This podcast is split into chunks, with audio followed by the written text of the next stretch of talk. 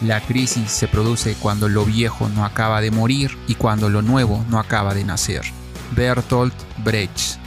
Saludos cordiales a toda la comunidad oyente de la sección podcast Taus al Día. Mi nombre es David Olmer Quispe-Colque, miembro de la Comisión de Investigación del Taller de Derecho y Relaciones Internacionales Alberto Ulloa Sotomayor, y el día de hoy les hablaré sobre el tema Impacto económico mundial a causa del COVID, perspectivas a futuro podríamos calificar a la pandemia del COVID-19 como la mayor depresión mundial o como el cisne negro de estas últimas décadas, como se precisó en el informe de 2020 del Banco Mundial. Lo ocasionado por la pandemia sería la peor recesión económica desde la Segunda Guerra Mundial. En ese contexto de secuelas sociales, culturales, políticas, económicas del COVID a la fecha, ¿cuál es el rol de los estados en la comunidad internacional? ¿Qué está pasando con los países periféricos partícipes de graves procesos de endeudamiento en el comercio internacional? Juan Santarcángelo señala. El periodo que asoma será de una enorme regresividad en la materia de distribución del ingreso, donde las diferencias de posibilidades y de puntos de partida provocarán que se agrande la brecha, no solo al interior de los países, sino también entre países centrales y periféricos.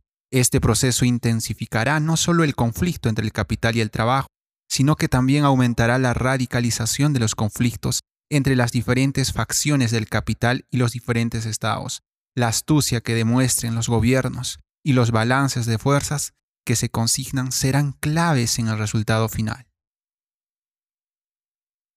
La pandemia del COVID-19 ha permitido ver la cruda realidad de las brechas económicas en los estratos más vulnerables de la población Mayor aún si tenemos en cuenta lo señalado por el Banco Mundial, esto es, incluso antes de la propagación de la COVID-19, casi la mitad de los países de ingreso bajo ya estaban sobreendeudados o muy próximos a estarlo y disponían de escaso margen fiscal para ayudar a los pobres y vulnerables más afectados. La pandemia ha tenido un masivo impacto global en términos de trastornos económicos, sobre todo en torno a los recursos de salud pública locales y mundiales, mayor aún cuando la salud humana es uno de los derechos universalmente reconocidos. Aunado a ello, a nivel laboral se presentó un gran porcentaje de desempleados, puesto que en muchos casos las diversas empresas, organizaciones y o instituciones no supieron cómo reaccionar a las medidas dispuestas por el gobierno, por lo que antes de lamentar grandes pérdidas económicas, optaron por despedir al personal y cerrar voluntariamente, mientras otras, en el peor de los casos, lamentablemente llegaron a quebrar la aplicación de las medidas tomadas por los gobiernos del mundo, como el cierre de puertos y fronteras, la interrupción de las cadenas de suministro, la implementación de restricciones en los viajes aéreos, la aplicación de cuarentenas, de aislamiento, obligaron al cierre de numerosos negocios nacionales y transnacionales. Según estudios, en el 2020, los analistas dieron a conocer un periodo de recesión que el Fondo Monetario Internacional FMI denominó el Gran Confinamiento, lo cual para la Unión Europea significó una contracción económica del 7%, mientras que para China la contracción del primer trimestre fue del 6.8%. Asimismo, para el segundo trimestre de ese mismo año, la OIT en su informe sobre el COVID-19 y su influencia en el ámbito laboral global calculó la pérdida de 305 millones de empleos. La gran pregunta es, a la fecha, ¿se recuperaron esos 305 millones de puestos de trabajo perdidos? El COVID-19 sin duda ha generado muchos cambios en la ejecución de actividades dentro de las organizaciones. Se menciona que una de las posibles causas de la quiebra de varias organizaciones fue la carencia de cultura de sostenibilidad organizacional, toda vez que no optaron por tener una visión económica sostenible que permitiera soportar el impacto de cualquier fenómeno externo, como por ejemplo la pandemia, y su única preocupación era generar mayores utilidades a corto plazo. Por ello, en esta nueva etapa post-pandemia, las organizaciones deben tener en cuenta al menos cuatro factores esenciales. 1. Recursos. Las organizaciones tienen que organizar y detallar cada movimiento de sus recursos. Deben tener un control más estricto sobre los flujos de caja. 2. Reestructuración. Las organizaciones deben tener en cuenta que el personal constituye uno de los elementos pilares de cualquier actividad económica, por lo que las nuevas formas de protección, capacitación hacia los trabajadores deben abrir paso a un escenario económicamente más sólido y consciente de que en cualquier momento el mundo puede verse afectado por un fenómeno externo. 3. Tecnología. Dado que una oportunidad de mejora económica es por medio de herramientas tecnológicas, por ejemplo, la implementación de plataformas digitales como el e-commerce para la comunicación y divulgación de productos más que necesario es indispensable. 4. Innovación. Quizás el factor más importante.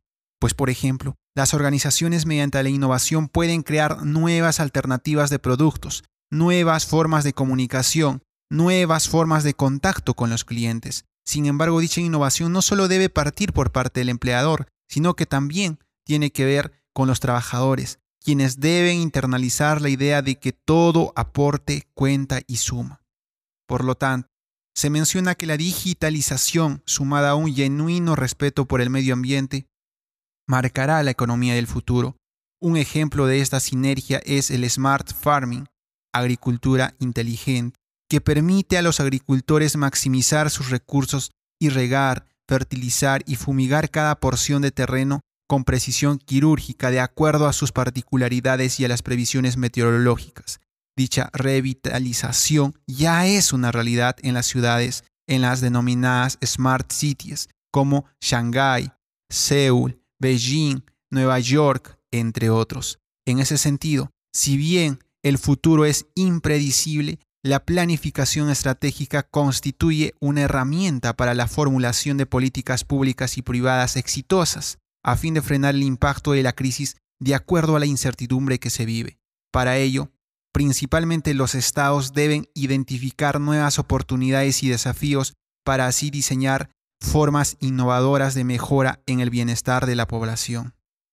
La pandemia del COVID-19 ha dejado grandes lecciones de la humanidad, desde las más sencillas hasta las más complejas, desde las más trágicas hasta las más benéficas, puesto que si bien hubo miles de pérdidas económicas a nivel mundial, si bien se desestabilizó rotundamente el orden económico mundial, también obligó al ser humano a apostar por la innovación, por la reinvención, en busca de un futuro mejor. Por ejemplo, mediante la nueva vivencia social se opta por una innovación tecnológica orientada a la solución de problemas propias de las diferentes situaciones cambiantes a raíz de la pandemia.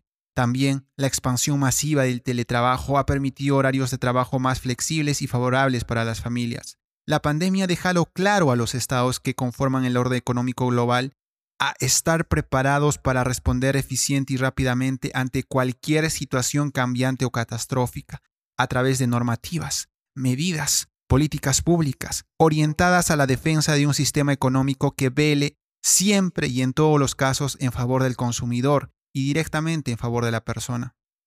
Por lo tanto, los estados tienen la difícil tarea de tomar buenas decisiones en la dirección de la economía, incrementando el gasto público a través de las inversiones en asistencia social, infraestructura, promoción del empleo, etc. Comunidad oyente, espero que el tema desarrollado haya sido de vuestro agrado. Agradezco que hayan llegado hasta este punto nos ayudarían muchísimo comentando y compartiendo este podcast por medio de sus redes sociales. No se olviden seguirnos para que no se pierdan los nuevos capítulos y secciones. Les deseamos un buen fin de semana y esto fue la sección Podcast Taos al Día. Hasta una próxima oportunidad. Muchas gracias.